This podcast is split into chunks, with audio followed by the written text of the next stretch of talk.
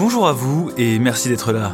Je suis Quentin, fondateur du projet La vie partout, un projet qui a pour vocation de vous nous aider à comprendre le vivant proche de nous. Car je crois farouchement que c'est en le connaissant mieux que nous saurons comment le préserver. Aujourd'hui, nous allons parler des araignées, car ce sont des animaux fascinants. Pourtant, elles font souvent peur. Alors quand on en retrouve dans nos maisons, bonjour la panique. Personnellement, je n'ai pas peur d'elles. Peut-être qu'à force de les observer, je me suis rendu compte que leur dangerosité était un sacré mythe. Enfin, au moins sous nos latitudes, car sous les tropiques, c'est une autre histoire.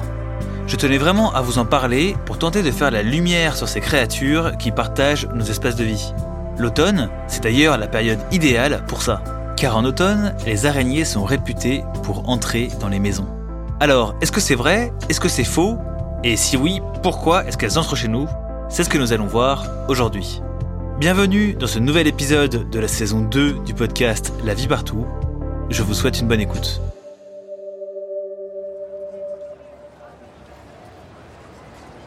La vie est partout, même dans les villes. Il n'y a pas d'un côté la nature et de l'autre le monde humain. Nous sommes aussi la nature. Et une ville, c'est la nature. C'est un peu bizarre dit comme ça, et évidemment on peut avoir du mal à faire le parallèle entre la ville et l'écosystème forêt, mais la ville est elle-même un écosystème à part entière. Je vous raconte ça car nous avons souvent une vision idéalisée du vivant. Nous fantasmons une nature vierge de la main humaine, luxuriante et vivante à la manière d'un film de Miyazaki. Seulement, ce type d'écosystème n'est qu'une partie du monde vivant. Il existe aussi des endroits secs, sans arbres, qui abritent pourtant une vie qui ne pourrait vivre nulle part ailleurs c'est la multiplicité des écosystèmes qui fait la beauté du vivant. Car la vie s'immisce partout, à condition de lui laisser le temps. Les espèces s'adaptent et se modifient au fur et à mesure des générations, pour correspondre aux contraintes de l'écosystème dans lequel elles vivent. Un écosystème est constitué d'un environnement, qu'on appelle un biotope, et de l'ensemble des espèces qui y évoluent et qu'on appelle la biocénose. Ces critères permettent de ranger le monde en différents écosystèmes, avec plantes, champignons et animaux qu'ils abritent. La ville est donc elle aussi un écosystème. Alors oui, c'est un écosystème très pauvre et minéral, où la biodiversité est peu développée. Il est contraint et maintenu dans un état bien particulier car la main de l'humain est partout. On parle d'ailleurs de milieux anthropisés. Alors pourquoi je vous raconte tout ça? Tout simplement car nous ne sommes pas seuls à vivre là où nous sommes. La ville, comme la plupart des espaces que nous investissons, ne nous appartient pas. Nous vivons parmi une communauté d'espèces et cohabitons avec, même si nous avons parfois tendance à l'oublier. Et parmi cette communauté d'espèces, il existe des animaux dits synanthropes, des espèces réputées pour vivre au contact de la population humaine. Parmi ces animaux synanthropes, il y a évidemment plusieurs espèces d'araignées. Ça tombe bien, car ce sont d'elles que nous parlons aujourd'hui.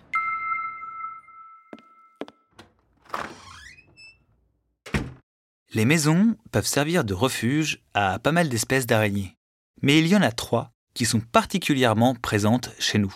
La première, c'est le folk phalangide. Et je suis sûr que vous l'avez déjà vu. Les folks, ce sont ces araignées avec de longues pattes très très fines, un peu comme du verre, et avec un tout petit corps. On les nomme d'ailleurs phalangides car leurs pattes ont de petites articulations qui font penser aux phalanges de nos mains. Les folks sont souvent installés sur nos plafonds, où ils tissent leur toile. J'aime bien ces araignées car elles sont particulièrement efficaces contre les mouches et les moucherons. Si jamais un de ces insectes volants se prend dans la toile, le folk va lui foncer dessus pour l'enrouler fissa dans un petit ballot de toile. C'est assez génial à observer. D'ailleurs, pour les enfants, il existe des boîtes permettant d'élever ces araignées. Je vous mets le lien en description. Les folks sont des araignées très communes, qui passent souvent inaperçues, sauf quand leur toile commence à être couverte de poussière. Généralement, ce ne sont pas les araignées qui font le plus peur. Par contre, ce n'est pas le cas de cette autre espèce. Cette seconde araignée, c'est la Zorops à pattes épineuses. Ces araignées sont bien plus impressionnantes que les pholques à cause de leurs pattes plus épaisses et de leur camouflage brun foncé et brun clair. Pour la reconnaître précisément, je vous ai mis un lien en description. À la base, ces araignées sont méditerranéennes et sont remontées petit à petit dans le nord de la France. Ces sudistes ne supportent pas le froid. Et ça tombe bien, car il y a un endroit qui ne gèle jamais. Cet endroit, vous l'avez compris, ce sont nos maisons. elles y entreront pour passer l'hiver bien à l'abri. En fait, pour ces deux espèces, le folk phalangide et la zorops à pattes épineuses, le froid est un sacré problème.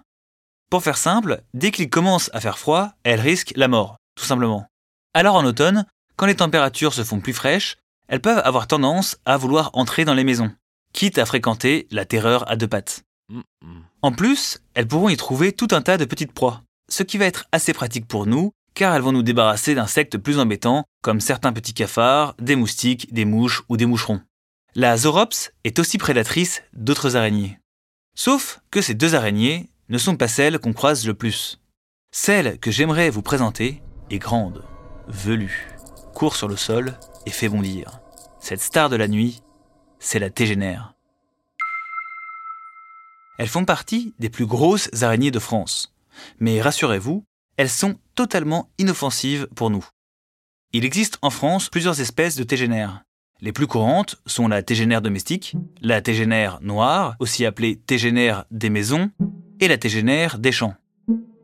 Elles sont assez difficiles à distinguer, mais ce sont les tégénères domestiques et les tégénères des maisons sur lesquelles nous tombons le plus souvent. Bon, oui, quand elles se mettent à courir, les tégénères peuvent nous surprendre. Sauf que normalement, ces araignées sont plutôt discrètes, car elles passent le plus clair de leur temps dans leur nid. D'ailleurs, je vous propose d'aller y faire un tour.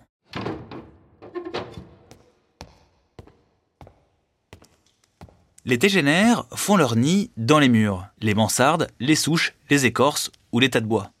Pour parler de manière imagée, on peut dire que leur maison ressemble un peu à un entonnoir. La partie la plus fine de l'entonnoir, c'est leur nid. C'est là qu'elles sont le plus à l'abri et qu'elles passent le plus clair de leur temps. Elles installent leur nid dans des recoins sombres, sans trop de courant d'air ni trop de froid. Les caves de nos maisons sont donc idéales pour qu'elles installent leur tanière. En plus, les proies y sont souvent nombreuses. Cette tanière, c'est leur refuge. Les tégénères vont tisser une toile qui va recouvrir et créer la caverne de l'araignée. Cette toile va s'étendre à l'extérieur en formant le cône de l'entonnoir. Cette grande nappe blanche permet à l'araignée de chasser comme par exemple avec cette mouche. Cette mouche vit ses derniers instants. Sans le savoir, ce petit insecte s'est posé sur la toile de la tégénère. En bougeant, elle transmet des vibrations sur toute la toile de l'arachnide. L'araignée, tapie dans l'ombre, a les pattes sensibles, ce qui lui permet de capter la moindre des vibrations faisant vibrer sa toile. La tégénère chasse à l'affût, prête à bondir. D'ailleurs, elle est extrêmement prudente et ne s'attaque qu'à des proies plus petites qu'elle. Ce qui n'est pas le cas de cette mouche. La mouche est attrapée. L'araignée la tient fermement. Ses crochets, qu'on appelle des chélicères, sont plantés dans sa proie. Pour la paralyser, l'araignée prédatrice peut compter sur son venin neurotoxique. Sauf que ce venin n'est pas très puissant. Alors, il faut faire vite, sans quoi sa proie risque de s'enfuir. La tégénère va donc rapidement injecter des enzymes digestives dans la mouche pour liquéfier ses tissus. Ensuite, elle aura tout le loisir de les aspirer. Bon, après ce petit passage bien sympathique, il faut que je vous parle de la vie sentimentale des tégénères, et plus spécifiquement de la tégénère des maisons. Car figurez-vous que si vous en trouvez chez vous, c'est que notre petite araignée cherche l'amour. Mâles et femelles tégénères vivent une vie bien différente. Si madame trouve un coin bien sécurisé, alors elle y installera son nid et y passera sa vie. Sauf si les proies viennent à manquer. Alors elle déménagera. La femelle tégénère des maisons peut vivre 5 ans et faire plusieurs couvées par an. Le mâle, lui, a bien plus la bougeotte et ne vit pas bien longtemps. En fait, son but dans la vie, c'est de se reproduire. Après plusieurs mues, le mâle tégénère a atteint sa maturité sexuelle. Dès qu'il sera prêt, il partira à la recherche d'une femelle. Le mâle va courir un peu partout pour trouver sa belle, et il peut compter sur les phéromones diffusés par la femelle pour le guider. D'ailleurs, l'accouplement des tégénères est un moment d'une profonde délicatesse. Le mâle joue sa vie en voulant séduire sa belle, alors il vaut mieux être prudent. Il va s'approcher du nid de la femelle et tapoter sa toile du bout de ses pattes. Le mâle va s'appliquer à tapoter en rythme, pour que la femelle comprenne qu'il n'est pas une proie. Mais rien n'est joué pour autant, car la femelle peut tout de même l'attaquer. Le mâle est sur ses gardes, dans l'attente d'un signal montrant que la femelle est d'accord pour s'accoupler. Trois semaines à un mois après l'accouplement, la femelle pondra plusieurs dizaines d'œufs qu'elle gardera bien au chaud dans sa tanière, protégée dans un cocon. les petits resteront un temps avec leur mère avant de sortir du nid au printemps suivant. Alors ça y est, nous avons pas mal de données pour tenter de répondre à la question pourquoi est-ce que les araignées entrent dans les maisons? Déjà, il y a le froid. Certaines espèces ne peuvent pas survivre à l'hiver et profitent de l'automne pour se faufiler chez nous. Mine de rien, cela montre que ces espèces dépendent en partie de nous, et que nous leur rendons un fier service en leur offrant un logis chauffé. Ensuite, il y a la nourriture. Poissons d'argent, blattes, mouches, moustiques et autres araignées sont autant de proies potentielles pour nos colocatrices. En plus, dans nos habitations, la concurrence entre prédateurs est souvent moins forte qu'à l'extérieur. Alors c'est tout bénef pour les araignées.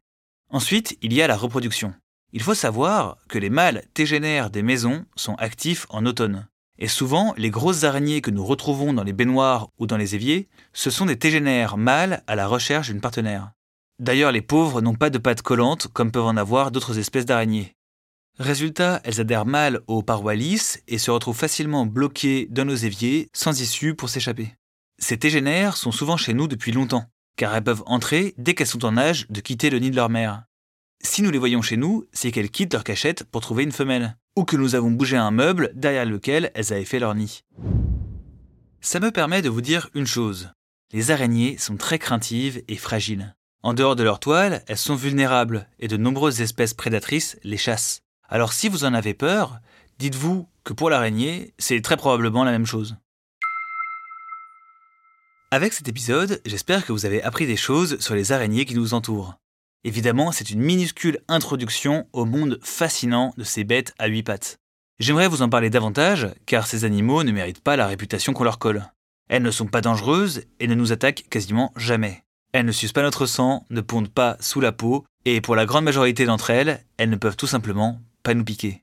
Leurs crochets à venin sont trop courts et pas assez puissants pour traverser la peau humaine.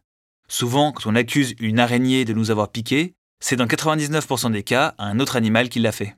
La peur est souvent liée à ce que nous connaissons mal. La peur est nourrie des fantasmes que nous projetons sur la source de cette peur. Et je pense que la curiosité est le meilleur remède contre elle. Car c'est cette curiosité qui nous pousse à nous intéresser aux autres, humains comme animaux.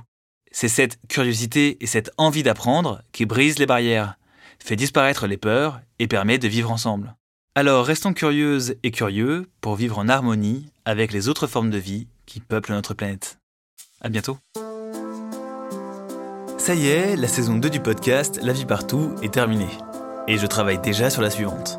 Si cette saison a pu exister, c'est grâce à vous, généreuses donatrices et généreux donateurs, ayant fait un don sur le KissKissBankBank. Grâce à vous, il a été possible de travailler en finesse sur la mise en son, sur l'écriture et sur toutes les choses qui font que cette émission peut exister. Alors vraiment, merci. Vous faites de moi un homme heureux car parler du vivant, c'est toute ma vie. J'espère qu'avec cette modeste émission, nous allons un petit peu participer à diffuser la curiosité. Le monde en a, je crois, grandement besoin. Je profite de ce petit mot pour vous dire que si vous n'êtes pas encore donateur ou donatrice, la cagnotte est toujours ouverte et vous pouvez participer en suivant le lien en description. J'espère pouvoir, à l'avenir, vous proposer des formats reportages, des interviews et des contenus encore plus immersifs. Mais bon, on va bien voir ce que l'avenir nous réserve, car il va déjà falloir produire cette saison 3. Encore merci pour votre soutien, c'était Quentin, prenez soin de vous, et à bientôt.